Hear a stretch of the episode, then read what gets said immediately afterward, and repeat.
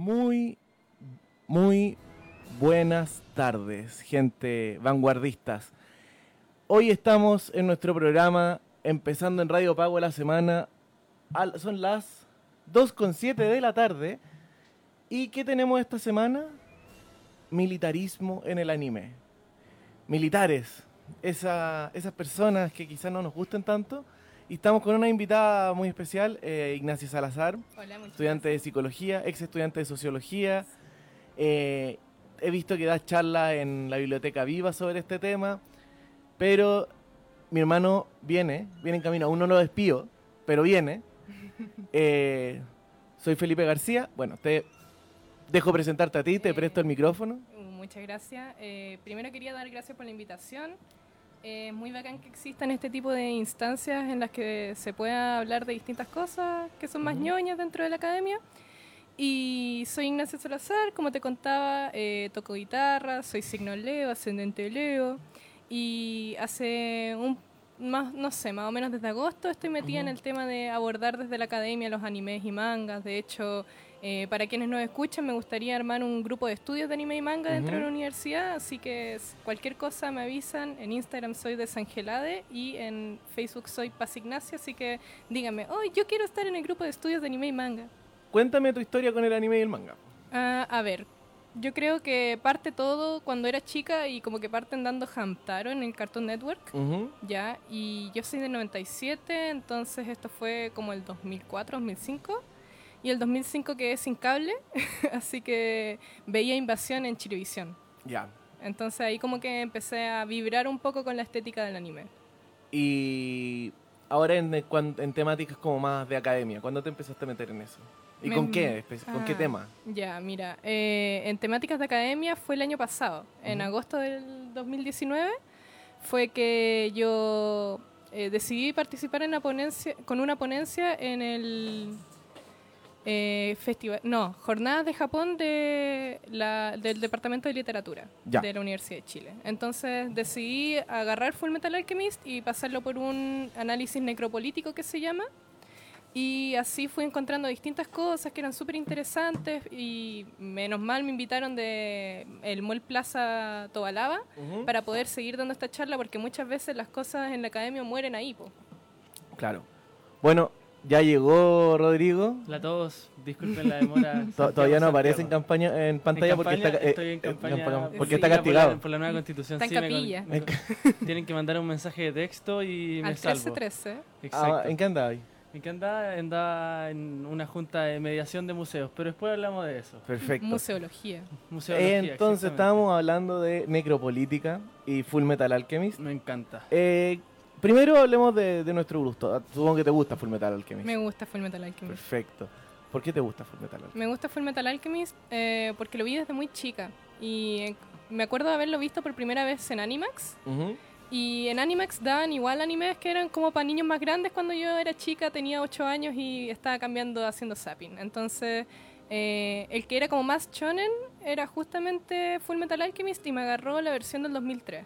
Ah, ya. Y esa versión la vi entera y me gustó harto, pero la versión de Brotherhood me gustó mucho más, porque tenía muchos más temas más complicados. Es- esa es la, la respuesta correcta. Eh, para romper el hielo, como siempre me gusta hacer una, una pequeña dinámica, así que Sí, sí. vayan pensándolo. Me parece. ¿Qué personaje de Full Metal Alchemist serías? ¿O cuál es el que te gusta más? Mm, buena pregunta. De Full Metal Alchemist me gusta mucho Alphonse, porque es muy puro. Ya. Esa es mi pregunta, mi respuesta final. Personaje favorito. También en la casa queremos saber sus personajes favoritos y por qué de Full Metal Alchemist. O de Shingeki no Kyojin, de todos los animes que vamos Después a estar vamos a ir pasando a los otros, pero sí. ¿Y tú? Sí. Yo, ¿quién más? El mejor. Armstrong. Armstrong, weón. Ya, grandioso. Eh, y mucho. aparte que me gusta que uno espera algo de ese personaje es que completamente... De hecho, los dos personajes de Armstrong son bacanes.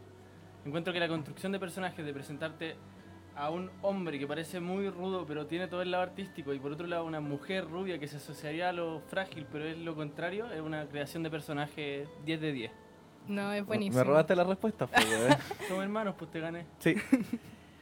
Sí que partamos. ¿Qué es esto de la necropolítica? ¿Qué es esto de la necropolítica? Eh, resulta que en ciencias sociales, les cuento un poco a los auditores, Suena casi como alquimia hablar de necropolítica. Sí, es una cosa muy extraña, pero necropolítica es un término que yo escuché cuando vino Rita Segato a la Universidad de Chile y está acompañada de una cientista política llamada Pilar Calveiro. Ujú. Resulta que Pilar Calveiro hablaba de cómo hay vidas que son abandonadas en el Estado moderno y vidas que son eh, tomadas en cuenta por el Estado. Entonces alguien levantó la mano y dijo, ¿no sería esto necropolítica, por ejemplo, en el mundo mapuche, donde en las tierras mapuche la gente muere asesinada por el Estado, ¿cachai? Y el Estado no hace nada al respecto. Claro. Si no me equivoco, esos términos aparecen, lo que he leído, Mm. aparecen como hablando especialmente desde en México, ¿no? En México aparecen, aparecen en Colombia, en Brasil, en distintos países latinoamericanos aparecen mucho.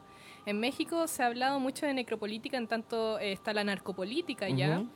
Y en Colombia también está esta narcopolítica que es muy fuerte, entonces aparece así una idea de cómo el Estado al final no se preocupa por las personas, sino que deliberadamente las expone al daño.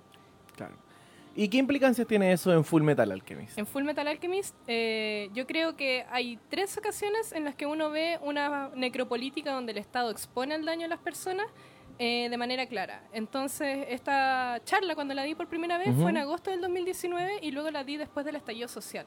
Entonces, yo creo que esta charla es súper útil, por ejemplo, para acercar a los auditores y acercar a quienes ven las charlas eh, a estos conceptos que son súper interesantes para analizar el estallido social y cómo ha actuado el gobierno con nosotros. Entonces, eh, en Full Metal Alchemist yo lo que veo es que de partida el Estado está creado para matar porque, spoilers para todos los que no han terminado, eh, resulta que en Full Metal Alchemist el Estado es una construcción social eh, donde eh, está hecha para crear una gran piedra filosofal. Entonces van a morir todos lo- los que son parte de este Estado, toda la ciudadanía va a morir en algún punto. Luego está la guerra de Ishval, que es una cristalización más pequeña de este plan gigante, donde mueren todos también dentro de Ishval por su raza, y eso tiene que ver con que tú en la necropolítica instauras un otro que es un malo, Mm. y un nosotros que somos los buenos. Y eso también se puede ver en Shingeki y en distintos animes militares. Y finalmente el tema de los homúnculos, que son cuerpos creados para matar y creados de muerte. Eso. Mm. Brígido. Y solo hablar de que si no han visto Full Metal Alchemist está muy mal, así que tenemos todo el derecho a hacer spoilers. Sí. Así que, eh, bueno, eso es la explicación rapidita de la necropolítica en Full Metal Alchemist. Eh, ah, profundizando un poco más eso, en el fondo, y volviendo para los que recién se nos están juntando en la audición, en la, nuestros vanguardistas que nos están viendo, la necropolítica entonces sería eh, políticas eh, tomadas desde el Estado que involucran la muerte de sus propios ciudadanos. Claro. O la muerte desde un otro también. La muerte de un otro, al final es eh, el Estado creando muerte. Entonces, por, por ejemplo, para ver- poner ejemplo, eh, las políticas de guerra en Estados Unidos, que son sacar ciudadanos suyos Sí. a hacer guerra en otros países, sería un, un ejemplo de necropolítica. Claro. Perfecto. En otros animes, Ujú. tú ya estabas adelantando Shingeki y otros, ¿qué pasa ahí?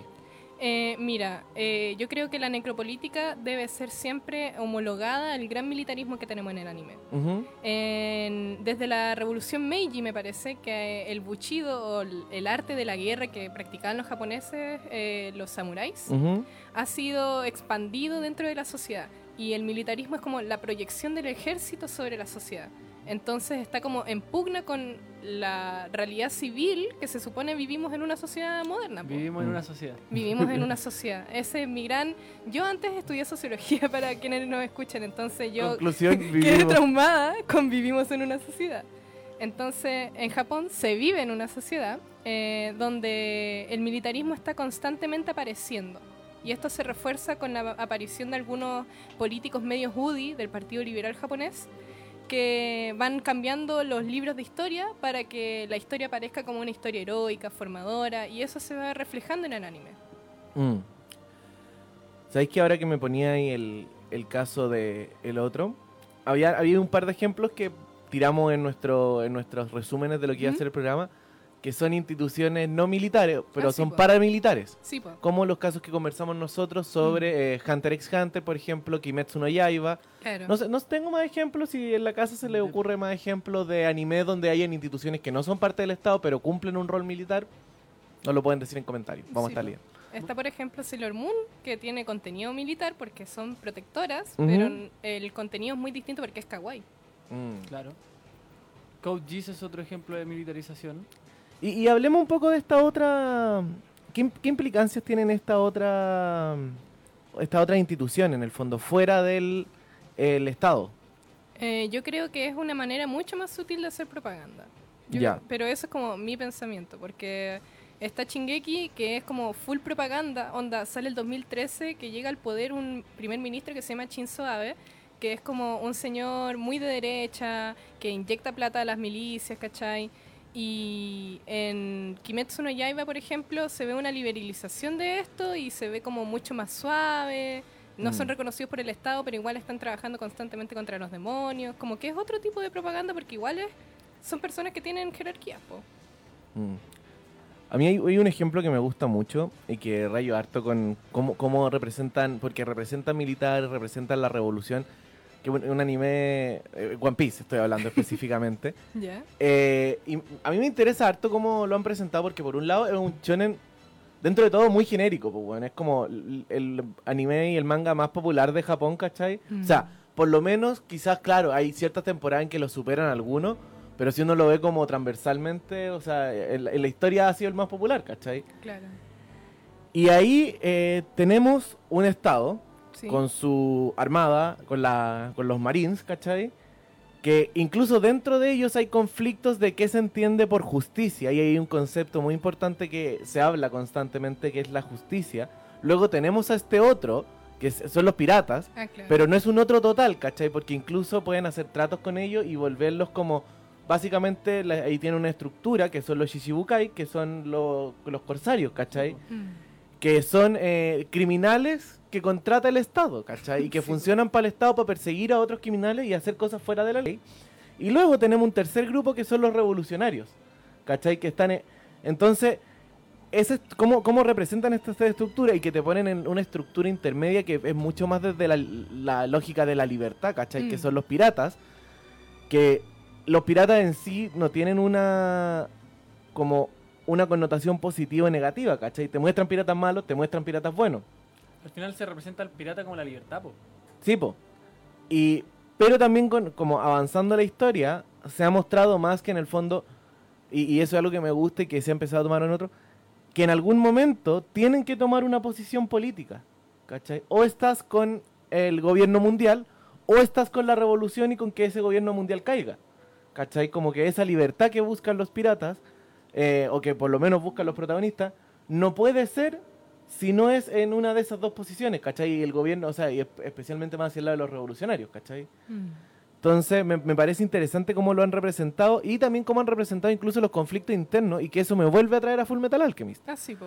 Porque ahí también hay conflictos internos dentro de la institución militar, po. Mm. No, es súper interesante eso porque si lo lleváis al contexto de producción, eh, la parte en que se escribe, o sea, la parte del manga cuando se escribe así como, no, ¿sabes qué? Si hubiera una Corte Internacional de Derechos Humanos que existiera en el mundo del anime y que encima sirviera, todos los personajes que son militares estarían presos, porque todos hicieron graves crímenes de lesa humanidad. Entonces esa parte como que la escriben justo cuando sale por primera vez Shinzo Abe escogido como primer ministro del 2006. Mm. Entonces, súper interesante que eh, estos conflictos internos en que tú te empiezas a como cuestionar si realmente los personajes tan queridos como Roy Mustang, Reza Hokai y todos esos, los Armstrong que les gustan a ustedes, eh, resulta que son criminales de guerra, po. Y esa parte en que te ponen a cuestionar cómo son los personajes que te gustan a ti, sale justamente porque están ahí queriendo cambiar los libros de historia, eh, pululando un discurso entre la sociedad que era como más pro guerra. Mm. Entonces es interesante. I- igual ahí tomando ese, ese punto, eh, me, me interesa harto ver cómo también, claro, po, incluso se toman el, el- como que se aborda el tema de las políticas de reparación Sí, al po. final. Y en algún momento incluso eh, Mustang, Hockey dicen así como cuando nosotros podamos llegar al poder nos vamos a encerrar, ¿cachai? Nos vamos Sí, a meter po. presos, po, Sí, po. por lo que hicimos. Pero cuando termina la serie, en el fondo ¿qué hacen? Ya, ok, vamos a hacer política. Mustang dice, voy a Irish Valley, me voy a preocupar de las políticas Mm. de reparación, como en esto, y, y en el fondo yo no voy a querer acceder al poder hasta que eso ya esté solucionado. Claro. Y claro, uno puede ser crítico de eso, yo creo que totalmente, pero también es algo que se ha mostrado en el fondo y que, que no te muestra solamente el blanco y negro, ¿cachai? del héroe, el villano, del Mm. el criminal y el justo, ¿cachai? Sí, po. Porque en términos prácticos, eh, eso es lo que a mí me gusta mucho. Full Metal Alchemist, cómo toman los, los tonos grises de todos los personajes. Y de la política, po. al final la política muchas veces se mueve en, en eso, que podríamos decirlo que es como amarillar o estar cambiando de lado. Sí, pues. No, yo creo que en ese sentido Full Metal y One Piece son súper complejos, ¿cachai? Ujú. Porque en Kimetsu no Yaiba, cuando tú ves la pugna entre demonios y humanos, en verdad es como malos, buenos. Y el único gris que se toma es a través del tema del chintoísmo, cuando están muriendo los personajes y como que los llevan de la manito al otro mundo. Mm. Pero más allá de eso no tenéis grises. po. O sea, mira, igual hay algunos como demonios que tratan de... Ah, sí, pues son como Naná y algunos. Pero efectivamente es como renunciando a su naturaleza que Mm. tienen que... eh, Ahora, igual ten- tengo un amigo que me decía, po, mira, imagínate igual el, el personaje de Tanjiro. Sí. eh, él, él empatiza con los demonios, pero Sí. no, no duda en su momento a tomar como acciones violentas con ellos. Mm. Y él me decía, ok, ahora imagínate que los demonios son fascistas. Puedes empatizar, como por qué llegaste a esa situación, pero eso no significa, ¿cachai? Que vaya a dejar de tomar acciones Ah, sí, pues. en el momento en que eh, pasen a llevar un derecho humano, po, Claro. ¿cachai? Mm. Entonces igual me- me- esa mirada que me dieron me pareció interesante Es muy buena. es muy ¿Cachai? buena. Como al, al analizar los personajes, es como, ellos son una estructura fuera de un estado, ¿cachai? Entonces no, no son una institución de poder como tal, Mm. Están enfrentando algo que efectivamente es un peligro para las, como para la sociedad que se vive, ¿cachai? Y pero efectivamente eh, también dan la, la- la- O sea, no es como si eres demonio te mato, Claro. ¿cachai? Es como si eres demonio y estás como haciendo Claro. estas cosas. Igual es, es duro, ¿cachai? Porque es claro, es la, la vía violenta, ¿cachai? Sí, pues. Pero igual me parece interesante esa visión, ¿cachai? No, es súper interesante y también está el tema de Nezuko, po, que ¿Cachai? ella no representa un peligro para la sociedad. Exacto. Ahora, igual a cuando yo empecé a hablar de peligros para la sociedad es como que te vayas en, en lógicas de normalizadora. Sí. Está, es, es complejo. Es muy Mm. complejo. Ahora hablando ya de nuevo de la figura del otro, que me parece interesante analizar de como volvemos a léete los comentarios si tenemos algunos mientras yo hago el resumen de lo que llevamos de programa. Estamos hablando de los militares en el anime. Tomamos un concepto que es la necropolítica, o sea, políticas que toma el Estado para y con realizar muertes dentro de sus propios ciudadanos o fuera. Una figura importante ahí es la figura del otro, de la persona externa, y que es la persona que deja de ser persona. Mm. Ahí, ah, corrígeme si me equivoco. No, está bien, está bien. Y que pasa a ser entonces, lo deshumanizan, pasa a ser el enemigo. Y ahí recordemos hartos discursos en que se establece como los comunistas, los no sé qué, y son el enemigo. Y, Poderoso e implacable. sí, po, po, pa- y, y que esta cosa difusa, que... Entonces, eh, en el anime creo que han habido representaciones muy claras de ese otro, Sí. así como eh, este otro sin cabeza, sin mente. sin- Estoy pensando Mm. No. en Shingeki especialmente. Ah, me gusta, me gusta. De hecho, Chingeki me parece que partió así como en idea. Eh, el autor se inspiró en una vez que un gringo borracho llegó así como a preguntarle una dirección. Y ahí es como que se preguntó, oye, ¿cómo sería que un gringo tan alto? Por eso lo- los titanes son tan eh, arios, aun cuando son seres que Ah, ese es como de ahí de donde sale la idea del titán para Shingeki no Kyojin. Bueno, y, y la relación entre Japón y Estados Unidos sí, po. ha sido un tema histórico. Ha sido un tema histórico y ha sido súper abordado desde el anime. De, de eso te puedo contar, por ejemplo, está este anime muy militar que es Girls on Panzer, que son niñas con panzer. Eso es todo el anime. Mm. Son niñas con tanques que eh, en Ah, su... El anime, una forma de arte tan elevada. el anime, un arte. Eh, los invito a mi centro de estudio de anime y manga, donde podemos eh, revisar animes tan importantes como Gilson Panzer, Niñas con Tanques. Niñas con Tanques es un anime en que eh, las escuelas van cerrando si no participan de un deporte nacional que es como, no me acuerdo cómo se llama, pero es peleas con tanques. Ah, Y- qué deporte. Sí, es un deporte El premio al espíritu deportivo. La raja, ¿ya? Entonces, las cabras resulta que ya juegan con sus tanques a este deporte que no es cuestionado por nadie. De hecho, es como puesta como una escuela formadora donde lo más importante se aprende en este deporte, eh, refuerza el carácter femenino eh, y todas esas cosas, ¿cachai? Y eh, la escuela que representa a Estados Unidos es una escuela traicionera y es una escuela de mucho revanchismo y cosas así, con la escuela que representa a Japón, que es una escuela alicaída a la que llega nuestra protagonista, ¿cachai?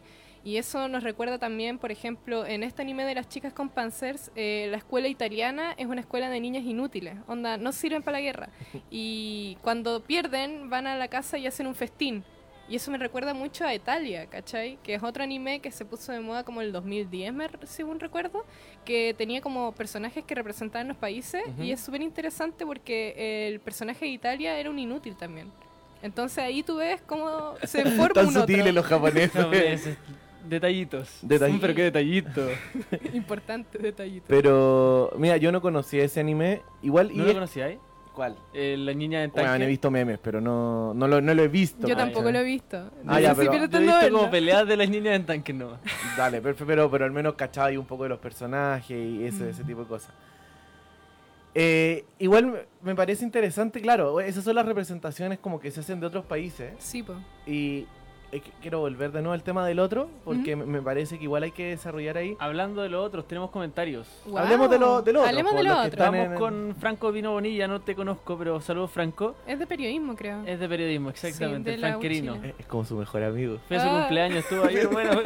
Acabo de ir a su cumpleaños. Sí, bueno, dice, los Gold podrían ser tomados como esa otra edad, igual de compleja que los humanos, pero que la vía más sencilla para el Estado era eliminarlos y verlos como amenaza, llamando a la policía y fuerzas del interior a pelear contra esto. Los gold de Tokyo. Ghoul. Tokyo Ghoul. Ah, Ah. interesante. Me declaro ignorante en Tokyo Yo lo vi, yo lo vi. no Yo vi la primera temporada nomás. Eh, también declara que no es, fan, no es fan de. Tokyo Ghoul, pero lo Ah, declara ya. como una otra edad. Ya me Sí, gusta. Por Sí. otro lado, Vito Martínez menciona casos donde haya militarización o cosas así. Está un spacesuit en Macros, la policía de la restauración en Meiji, en Ru- Rurouni Kenshin, perdón Ah, por mi mala sí. inter- Ah. eh, pronunciación, el ejército imperial en Owari no Seraph, creo que se pronuncia así, Ujú. la armada imperial, básicamente los nazis, de Youjo, Senki, Youjo Senki. ¿Ya? Ya. En fin, hay una montonera de animes donde hay, una- hay organizaciones paramilitares o militares con mucho protagonismo. Bueno, ¿cómo el que tú estáis viendo? ¿Coaches? Sí, pues básicamente eso. un- Son, es eh, Britania, que es Inglaterra, que también de nue- nuevamente Mm. los japoneses de forma muy sutil demuestran qué hubiera pasado si los británicos siguieran conquistando cosas. Wow. Eh, Japón y Estados Unidos. Y básicamente hay como conflicto, o sea, no, Japón ya fue conquistado por Britania. Y básicamente muestran como el conflicto político. Es como 1984, pero con más anime y monos chinos.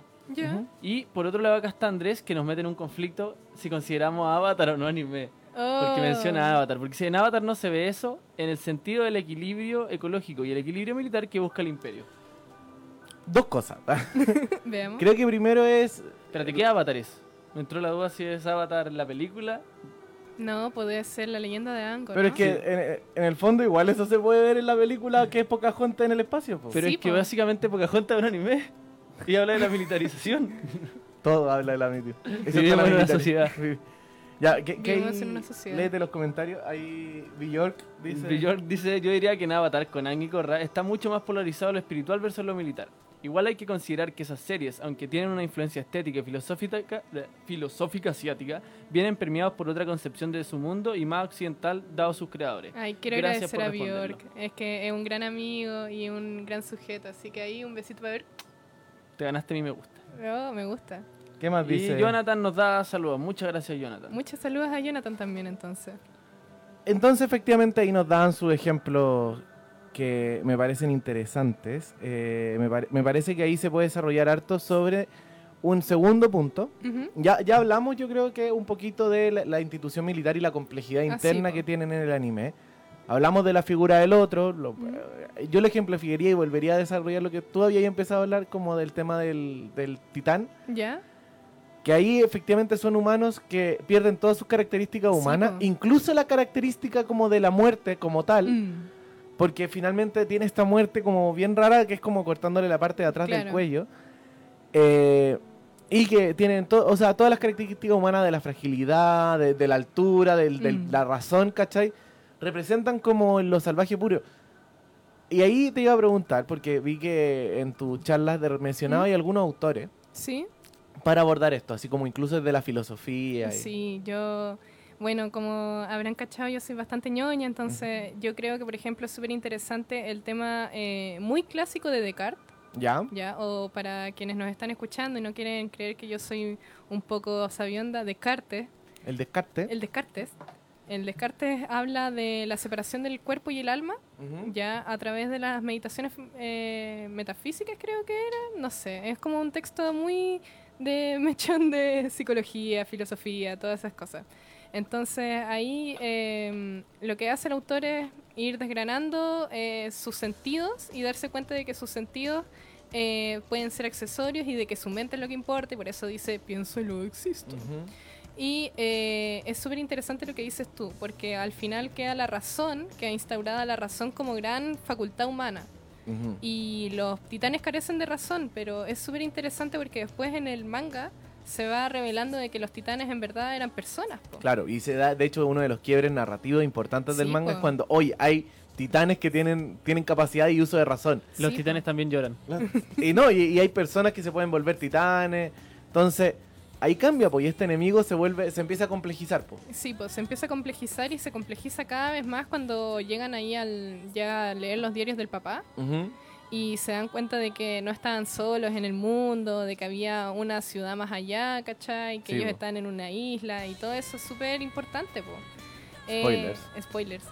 Lo Vaya. siento. Ya, ya muy tarde. Yo sí, creo es verdad. Hay que... que hacerse cargo. Según yo, tenéis Sí. dos meses o menos a veces de spoilers. Como de evitarte spoilers. Fíjate que, eh, y vol- volviendo a esa idea de la razón y todo, eh, y del otro, Mm. en Full Metal Alchemist van jugando muy bien Sí. con este fijar enemigos, porque en el primer capítulo, así directo, cuando empieza, y, y empieza muy bien Full Metal, especialmente Brotherhood con esta pelea Sí. con el alquimista de agua. Que al principio no entendís nada. No entendí No, no, nada, no, weón, no. buenos con poderes. Y después empiezan a contarte, y por ejemplo, el siguiente como enemigo que aparece, ya, por un lado los homúnculos, Mm, y por otro lado, otro de los enemigos que aparece es eh, Scar, el weón de la Ah, cicatriz. Eh, y, y que ah, este weón el Isvalian. Y, Mm. ambos, lados, los homúnculos y este loco, y el mismo ejército lo- te lo empiezan a complejizar, ¿cachai? Sí, po.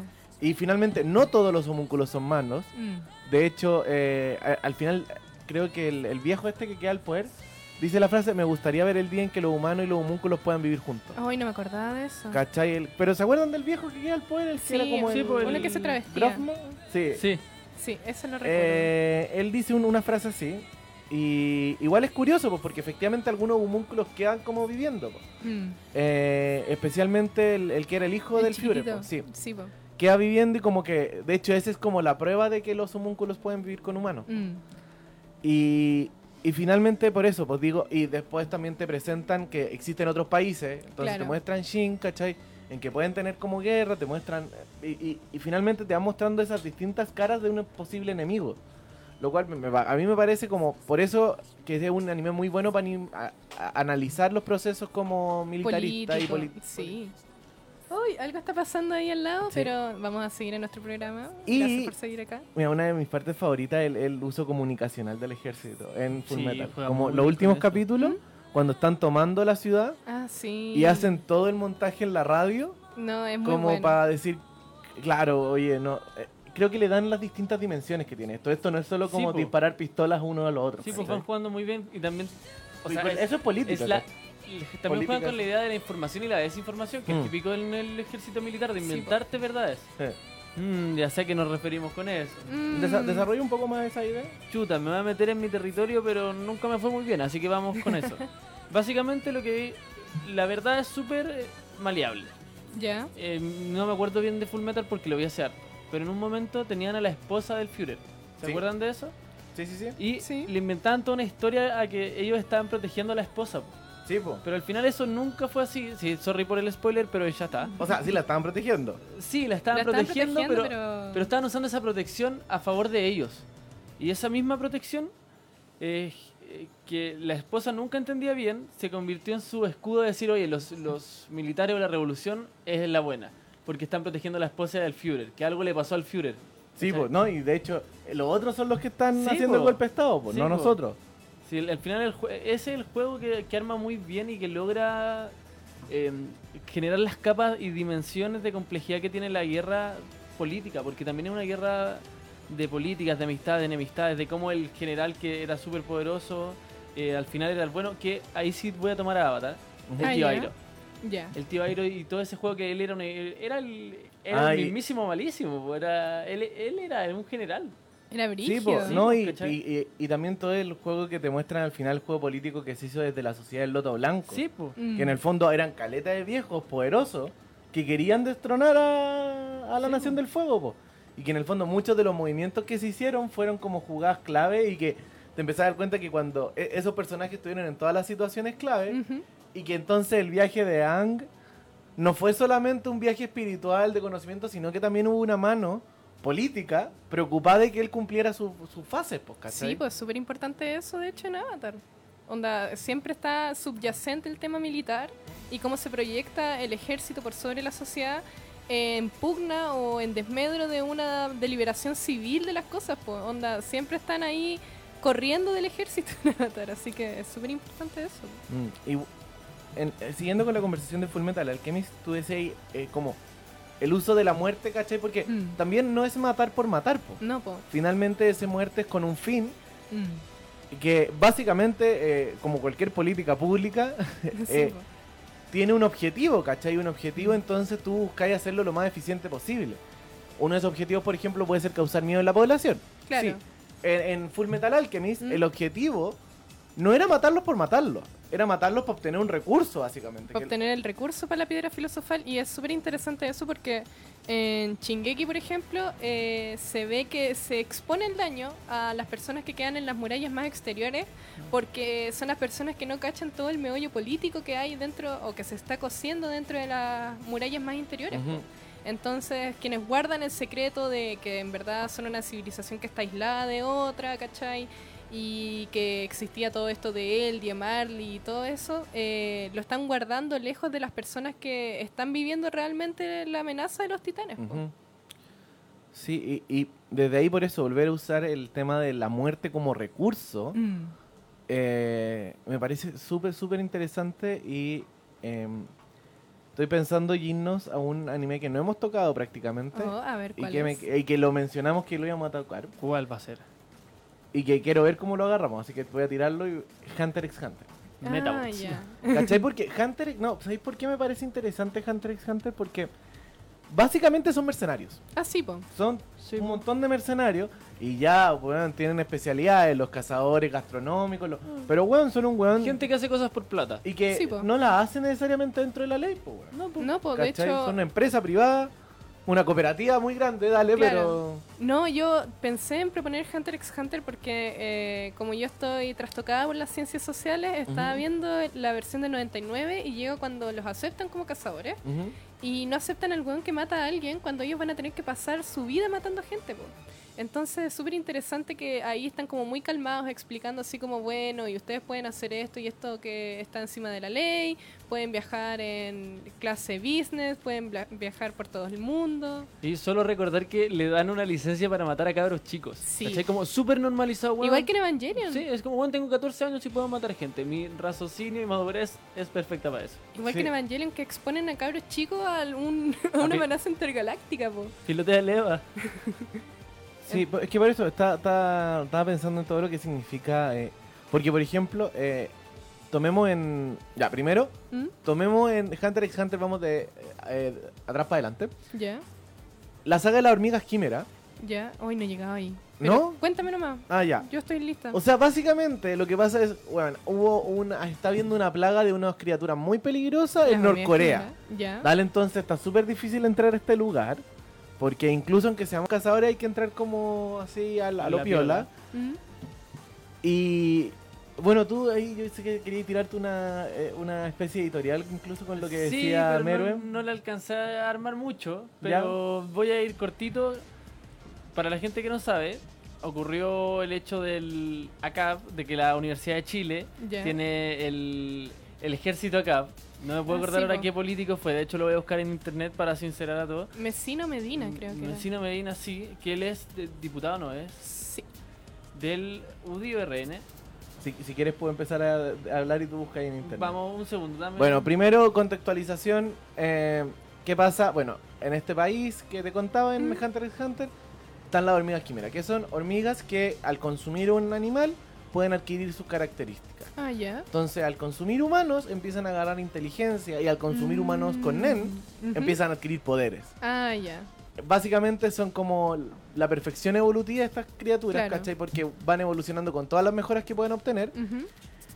Y eh, finalmente el que se vuelve el líder de... El, el- que es como el hijo de la reina de la... ¿Es Meruem? Meruem, pues sí. Ah, ya, sí, cachado. Meruem eh, termina diciendo, bueno, sabéis que los humanos acá eh, no están gobernando bien el Mm. mundo. Eh, no voy a destruir a todos los humanos, pero voy a destruir a todos los líderes, ¿cachai? Medio tanesco. Medio, sí, un poco Thanos, pero dice como no, porque conmigo como líder, ¿cachai? Si yo soy la como la cúspide de la evolución, ¿cachai? Van a, Mm. Van a poder vivir mejor todos. Hay una canción de Grimes, una cantante canadiense, que la que está con Elon Musk, po. ¿Ya? Muy buena. Ya, eh, muy buena. Elon y- Musk, nuestro querido supervillano. Con nuestro querido super... De hecho, es súper entretenido porque eh, ella está con un supervillano, super empresario, super todo, pero son como una pareja de ñoños que viven en un sótano. Así. Es que esa es la gracia de Es Elon que- Musk, que es el villano que no te esperáis que es villano y de repente, ¡pum! Es que por, Sí. por- es como Elon Musk está como entre Iron Man, que igual es medio villanesco, O sea, Sí. si lo veía al principio como y parte, Lex weón. Luthor, weón, ¿cachai? Sí, está por ahí. El, eh, ¿por, qué, ¿Y por qué un supervillano y no solo un millona, un super un supervillano y no solo un millonario más? Porque el lo- weón tiene ideas como, ¿sabéis qué? Voy a colonizar Marte. Sí, tiene idea muy... ¿De dónde la saca? Bueno, la pero cosa es que la Grimes canción. tiene una canción que se supone sirve como un canto para la arti- eh, eh, inteligencia artificial que va a llegar a dominarnos a todos. Entonces, de manera retroactiva, nos está salvando, según ella, haciendo una canción de que nosotros apreciamos el poder, refiriéndose a esta inteligencia artificial que podría llegar como un Meruem, que es de inteligencia artificial, ¿Ya? ya que podría llegar a decir, yo soy la cúspide evolutiva, así que yo quiero... Así un estilo Ultron, weón. sí, como que ya- hizo una canción para salvarnos. Ya nos estamos rindiendo ante al. Sí. Igual Sí, una buena rindámonos ante nuestros señores Sí. de artificiales, weón. Sí. Bueno. Si, si nos están viendo inteligencias artificiales del Por internet. favor. Te per- perdona, no, Google. Señor Google, que Dale. escucha la mitad. Bueno, cortito, Andrés Molina, diputado, eh, habló sobre el archivo central Andrés Bello, sus siglas ACAP. Básicamente yo quería ir con esto y comparar al rey de las hormigas cuando en un momento dice que la gente con poder no es la gente ni siquiera la más inteligente, llega por sus contactos. ¿Cómo alguien que es un diputado habla de que una universidad tiene una escuela de guerrillas llamada ACAP? Por si no saben, ACAP, All Cops are Bastard, todos los pacos son bastardos en chilenísimo. Pero ¿cómo lo confundís con una universidad a eso? Además que si fuera de la Universidad de Chile nunca habrían cupo, habrían problemas de horario, Sí. otras cosas así. No. Eh, solo quiero ir al punto de... Ni siquiera dais pa' villano, loco. Ni Nada. siquiera eh, dais como para pelafustán. No, pues lo- lo, lo que hablábamos, o sea, en el fondo, que esa es la, la- una de las cosas que ha hecho la sociedad en que vivimos, es la diferenciación entre sus instituciones, pues, ¿cachai? Mm. Finalmente, eh, eh, el Estado es un sistema súper complejo, el Estado Sí, no es, no es solo un, es como una macro institución, ¿cachai? Mm. y que tiene estructuras especializadas. Entonces, una universidad no tiene ni la capacidad, No. ni la- esta weá no es Howard, ¿cachai? No es el No, ejército po. de Dumbledore, weón. ¿Has ido a Juan Gómez Milla, Andrés Molina? ¿Has visto cómo vivimos? ¿Has? Vivimos. Hace unos años eso era Mad Max. O sea, ahora es Mad Max bonito, pero Sí. para la gente que no conoce Juan Gómez Milla, un lugar donde siempre hay cerveza. Es un, es una- un campus de, de la Universidad de Chile. ¿Te acuerdas que también tenemos Cierto. auditores extranjeros? Es un campus de la Universidad de Chile, eh, donde es Bastante precario. bastante precario, no tanto como otros, porque arte es más precario, pero vamos a lo que iba. Eh, precario, mucho pasto, por lo tanto mucha gente tomando alcohol, fumando marihuana. Y él dice que en ese lugar se está armando una escuela de guerrilla. En un lugar donde están todos bajo los efectos de la marihuana y cree que vamos a Mm. estar peleando. O sea, no, mira, si igual.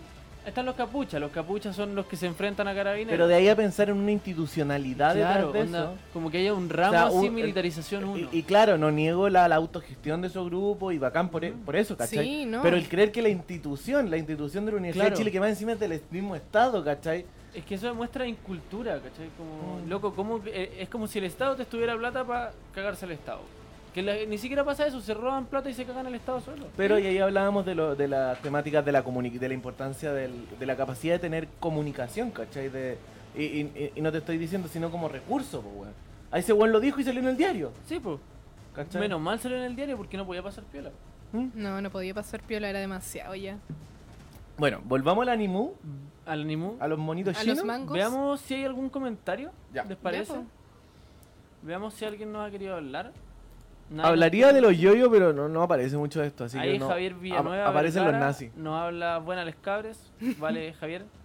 Y Saludos, está Javier. Karina Valenzuela diciendo la única otaku que se baña periódicamente. Besitos Nacha. Besitos también a Karina. Es ¿No? que es mi polola, por eso me está saludando. Está bien, Está bien.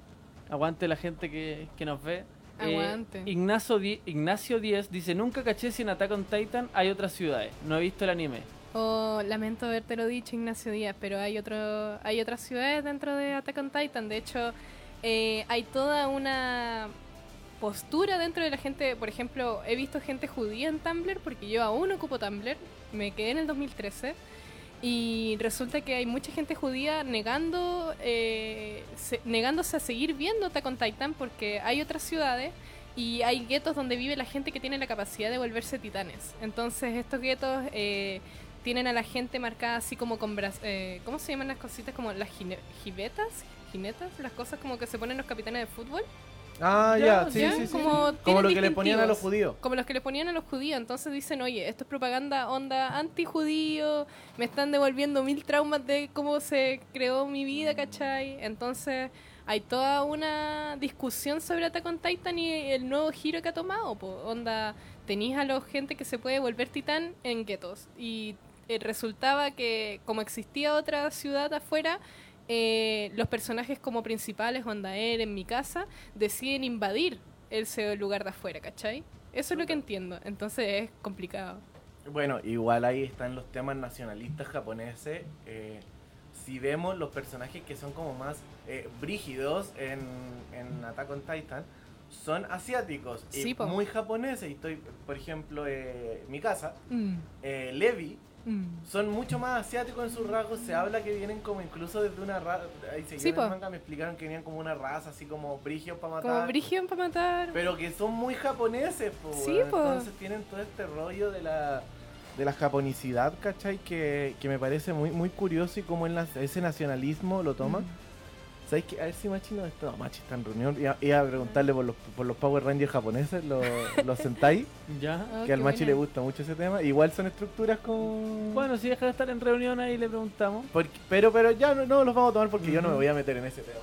No, pero Así que... también hay otro rollo con Attack on Titan, porque yo soy muy crítica de Attack on Titan. En 2013 se lo mostré a mi amiga y a ellas les gustó más que yo, entonces quedé aislada de mi grupo social cuando iba en tercero o segundo medio, una cosa así. Como que todas mis amigas se volvieron más otakus que yo y dejé de tener a la- al mismo grupo de amigas que tenía. La cosa es que eh, con todo este problema personal que tengo con Attack on Titan, encontré más sustrato para este, para este conflicto que tengo. Eh, porque resulta que el autor de Attack on Titan en eh, Twitter puso que él negaba o que no entendía los eh, las personas que decían que Japón tuvo crímenes de violencia político-sexual en la guerra Corea. Entonces, Chucha. Oh, sí, vaya. durísimo. Y esto tiene que ver con el grupo historiográfico eh, liberal que durante los 90 se esfuerza haciendo el manga Sauron, que es un manga que no llegó, por ejemplo, a todos los países. Era un manga histórico japonés, eh, donde mostraban la guerra como eh, algo formador, algo heroico, algo masculino y eh, negaban los crímenes de guerra. Entonces, toda esta visión empezó a popular eh, dentro de por lo menos un 30% de los jóvenes de Ujú. universidades, de distintos lados, en lo que no es menor, pues es como un 15% de jóvenes que quieren votar por CAST. Claro. Entonces, con eso como que empezó a enraizarse este tema, así como de, no, si en verdad no pasó nada en la guerra de Corea, no, si no hay violencia político-sexual con coreanos o con chinos, entonces, duro. Duro. Para los que están integrándose en estos últimos momentos, estamos con Ignacio Salazar, estudiante eh, de psicología, con la que hemos hablado de instituciones y militari- militarización o militarismo. ¿Qué sería lo Mm, correcto? ¿O ambas? milita- ambas están correctas. ¿Ambas están correctas? Ambas están Perfecto. correctas. ¿Sabéis que yo, y, y adelantando un poco a lo que probablemente sea nuestro tema en febrero, así que todo sale, y yo creo que vamos a hacer los capítulos de febrero sí o sí. Who knows? De algún lado van a salir, porque puede que nos cambiemos de casa acá en la radio, Uf, pero si no, nos vamos a ir a la playa, vamos a grabar capítulos de playa. ya me gusta. Eh, adelantando el tema que vamos a tomar, que probablemente van a ser superhéroes, así que Sí, va a se ser viene super super febrero. febrero. Eh, estaba pensando en Boku no Hero, ¿Ya? No, me gusta.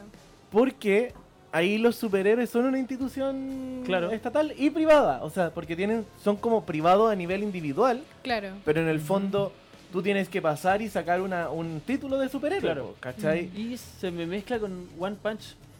Que también tienen Ah, una que institución. también una- y sí, que tienen todo un sistema estatal y, Y, privado. ¿y por, qué, por qué me parece curioso? Porque yo no sé, y si hay alguien es más seguidor del manga o Mm. del anime de Boku no Hero, si se ha mencionado el tema de la guerra.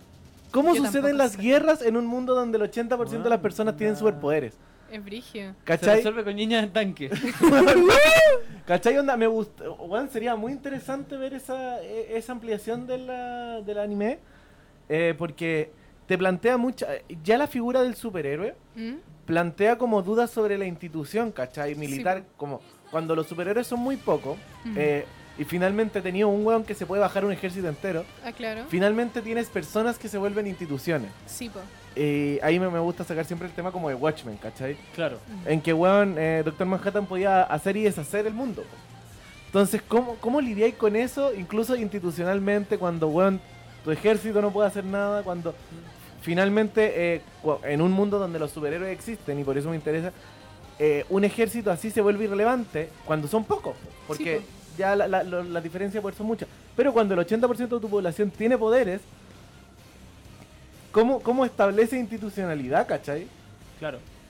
Igual es súper interesante ese tema porque eh, algo que pasa mucho en el anime es mostrar a los políticos como traicioneros y a los soldados como fuentes de Sí, virtud. como ¿cachai? honorables, claro. Sí, como honorables, ¿cachai? Y eso tiene que ver con toda la historiografía que estaba contando, porque a través de los manuales de historia, a través de Sensouron y distintos vehículos de historia popular, eh, se ha instaurado esta idea de que el político es traicionero y el soldado es heroico, ¿cachai? Y eso lo veis en el anime, po. es súper interesante eh, darse cuenta de cómo el anime puede servir como vehículo de propaganda. Bueno, y lo otro, eh, no olvidar que Japón es un país monárquico. Sí, po. O sea, todavía tienen a su emperador ahí. Claro. Quizás no tiene tanto poder político. Y hay- un tema que yo creo que nos pasa mucho en, la- en Latinoamérica y en otros países que nos cuesta ver, entender la figura de un monarca. Sí. Y aparte un, un monarca querido, porque claro, Latinoamérica siempre tuvo un monarca, o por lo menos en Latinoamérica han conquistado un monarca que era el enemigo dentro de todo. Mm. Sí, que te conquistó. Exacto, entonces, cuando la figura, del- o cuando nosotros incluso hablamos de rey, yo creo que tenemos más cercanía a hablar desde la fantasía. Sí. Imaginarnos un rey casi como una figura legendaria, así como hablar de un dragón. Y no, es una figura política en muchos países que tiene un peso, quizás no tan grande Como políticamente, pero... los reyes existen. Sí, pues, güey. Es que es- eso es, ¿cachai? Cuando, cuando yo he hablado con gente de esos países, ¿cachai? Me dicen como, no, puta, el rey, no sé qué. Como, weón, la idea de un rey, ¿cachai? De un weón Es que le rara. pla- es, es rara Weón, para nosotros. Siglo XXI y hay gente que todavía es nombrada por su sangre, o sea, por su línea sanguínea. Exacto, o sea, y... Igual no es muy distinto al pituto chileno. No, no, No. Pero ahí hay como, o sea, es como la figura máxima. Finalmente Ah, sí, es un po. símbolo Es la- patrio. Es la institucionalización del pituto. Sí, es como O sea, el pituto máximo. Claro, pero weón, ¿cachai? Que básicamente un rey, un emperador, está al nivel como de la bandera del país. Sí, Sí, po. po. Más que él como, weón, persona o todo, ese él es un símbolo. Claro, no importa si Juanito es el rey. ¿cachai? Sí, po. Es el rey. Oigan, van quedando cinco minutos. Van quedando para cinco que minutos. empecemos a cerrar. Para Sí, que leamos alguien lo último, si queda algún comentario. Veamos si hay algún comentario, alguna palabra que quieran decir antes de que lea los comentarios. Mm, Me ¿Alguna gustaría... amenaza primero- que quieran hacer? Amenazas, sí, amenazas. No, me- quiero agradecer mucho la invitación. Ujú. Eh, apaño demasiado el proyecto que tienen ustedes con Vanguardia Ñoña y nada, pues eh, recordarles a los auditores que estoy tratando de armar un grupo de estudios de anime y manga. Ujú. Entonces, eh, que me hablen al Facebook Paz Ignacia o a Desangelade en Instagram. Y además, eh, mandar muchos saludos a la Sofi, al Jorge, al Javier y a la Karina. Eso. Perfecto. Comentarios nuevos, tenemos, veamos qué comentarios hay. En Boku no Hero es interesante como... Ignacio Díaz, en Boku no Hero es interesante como la sociedad y leyes está formada alrededor de los poderes. Que yo sepa no han tocado mucho lo de la guerra. Sí lo de cómo las leyes son diferentes en otros países. Ejemplo, Estados Unidos se pueden usar los, los poderes en público sin problema. Como las armas en Estados Unidos. Sí. Bueno, de hecho, no me extrañaría que fuera una comparación con eso. Mm. También acá Vito Martínez habla de Superman y Capitán América y la relación con eh, subir la moral en eh, la Segunda Guerra. Sí, que de hecho por eso el Capitán América tiene un escudo, porque él defiende la libertad y no Uh. ataca a otros países, por si no sabían, para que se preparen para Super Febrero. Eh, ¿Cómo creen que la biografía del autor dentro del contexto del anime influye en la obra? Chuta, para que nos queden cuatro minutos, Chuta, igual es una sería gran como... pregunta. Mira, yo creo que eso en algún momento vamos a tomar los temas de narrativa, incluso vamos a hacer un mes entero como dedicándonos a narrativa y construcción de eh, literatura. Y porque, o sea, en cualquier obra artística, la biografía del autor es como clave, po, weón. Claro. Sí, po. Y nunca, yo creo que nunca hay que separar al autor de la obra. Yo Exacto. también creo eso. Y que el contexto de producción es súper importante. po. Onda, estamos hablando de que Shingeki, un anime altamente militar, se vuelve internacionalmente famoso el año en que un hombre decide inyectarle plata a las de autodefensa japonesa. Po. Claro. Claro. Onda, es la idea propia de un nuevo Japón avasallador, poderoso, que igual es lo que se ve, por ejemplo, ya.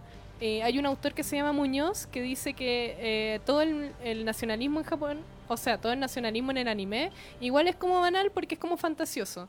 Pero en verdad sí tiene repercusión en la vida real, po, porque tú te metías fuera japoneses y están hablando súper mal de otros países, ¿cachai? Claro. Es súper nacionalista el rollo. ¿Algo más? ¿Comentario? Y aquí nos dicen em, Andrés Antonio Díaz, yo creo que Elon Musk está escuchando la radio. Ojalá así sea. Saludos a Andrés Díaz, hace Hola. mucho tiempo que no sé de ti. Hola, tío Elon, ¿no me quiere pagar? Tengo Págueme. Y Págueme. oye, nos falta hacer una sección, bueno, por mi culpa que llegué tarde, que es la definición de la RAE. Ah, Uh, verdad. Cortito, vamos a ir con militarismo nomás, ¿les parece? Dale. ¿Ya? Ya, voy a poner mi voz seria. Militarismo. Primera acepción. Preponderancia de los militares de la política militar o el espíritu militar en una nación. Modo de pensar de quien, pro- de quien propugna el militarismo. Bueno, está- yo creo que militarización va a estar más entretenido. Veamos. Nos quedan tres minutos, así que si por mientras yo Sí. busco algo, si quieren decir algo. Eh, yo sí quiero decir algunas últimas palabras. Eh, más que nada voy a eh, adelantar lo que se viene la próxima semana. La próxima semana vamos a estar hablando de... Voy a decirle estética, ¿Ya? pero nos queremos meter en narrativa, nos queremos meter también en, en dibujo, nos queremos meter en, en- en ideas detrás. Como la complejidad de la estética de un anime y lo que te propone ese, ese manga. Eh, analizando el caso en específico De Yoyo. de Yoyo Bizarre Adventure, pero siempre como la- tomando, siempre tomamos un anime principal ¿Mm? y otros que nos sirven como eh, Mm. para ir discutiendo eso. Eh, ¿Por qué también lo vamos a tomar? No solo porque me guste mucho y porque tiene una estética bien particular, eh, estética como visual bien particular, sino porque su autor tiene eh, trabajo teórico hecho Ah. sobre eh, la estética en el anime, la estética narrativa de un anime, la estética visual de un anime y ha sido muy, eh, ha investigado mucho y, Mm. y ha- siempre hace propuestas nuevas en cada parte que va sacando. Ah, ¿Y quién viene? Va a venir de, estamos viendo los invitados. Uh, Tenemos ahí así algunos que- pensados. Sí, pero todavía tenemos que asegurarnos quiénes van a venir seguros. Así ah, es. ya, bacán. Cuando, cuando, porque tenemos un par sorpresas. Ah, me gusta. Para cerrar, militarizar es más entretenido. Infundir la disciplina o el espíritu militar. Quedando un minuto, ¿algo más que agregar? Quedando un minuto, la despedida, palabras finales. Mm, No tengo ninguna palabra final, solo muchas gracias por la invitación. Perfecto. Eh, creo que analizar eh, los ejércitos en las producciones ficticias es muy interesante para entender una sociedad. Algún momento podemos ver las representaciones del ejército en películas de Hollywood, También. porque Full Metal Jacket, pedazo de película. Transformers, Transformers. o el Capitán América, Claro. O esa- todas esas películas que se ponen de moda para los Oscar, onda 1917. sí, o, o había la, la que salió hace unos años de un tanque. Ah, o- No me acuerdo. con tanque. O- pero efectivamente, pues entonces es una forma de entender incluso.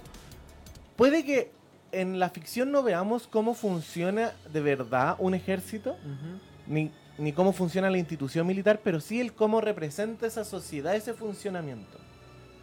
¿Alguna palabra final? Sí, eh, la forma más segura de tener sexo es con condón y con información sexual. La mejor forma más segura de ser presidente es no siéndolo. Gracias. Me gusta. Hasta la próxima semana. Estaremos, como todas las semanas, los lunes de 2 a 3 de la tarde por Radio Pagua. Somos Vanguardia Ñoña. Ñoña. So- sí, lo, lo Sí, tenemos sí, que sí, decir sí, sí, ahora sí. Un, Ah, dos, ya. tres. Somos, Vanguardia Ñoña. Chao, chao.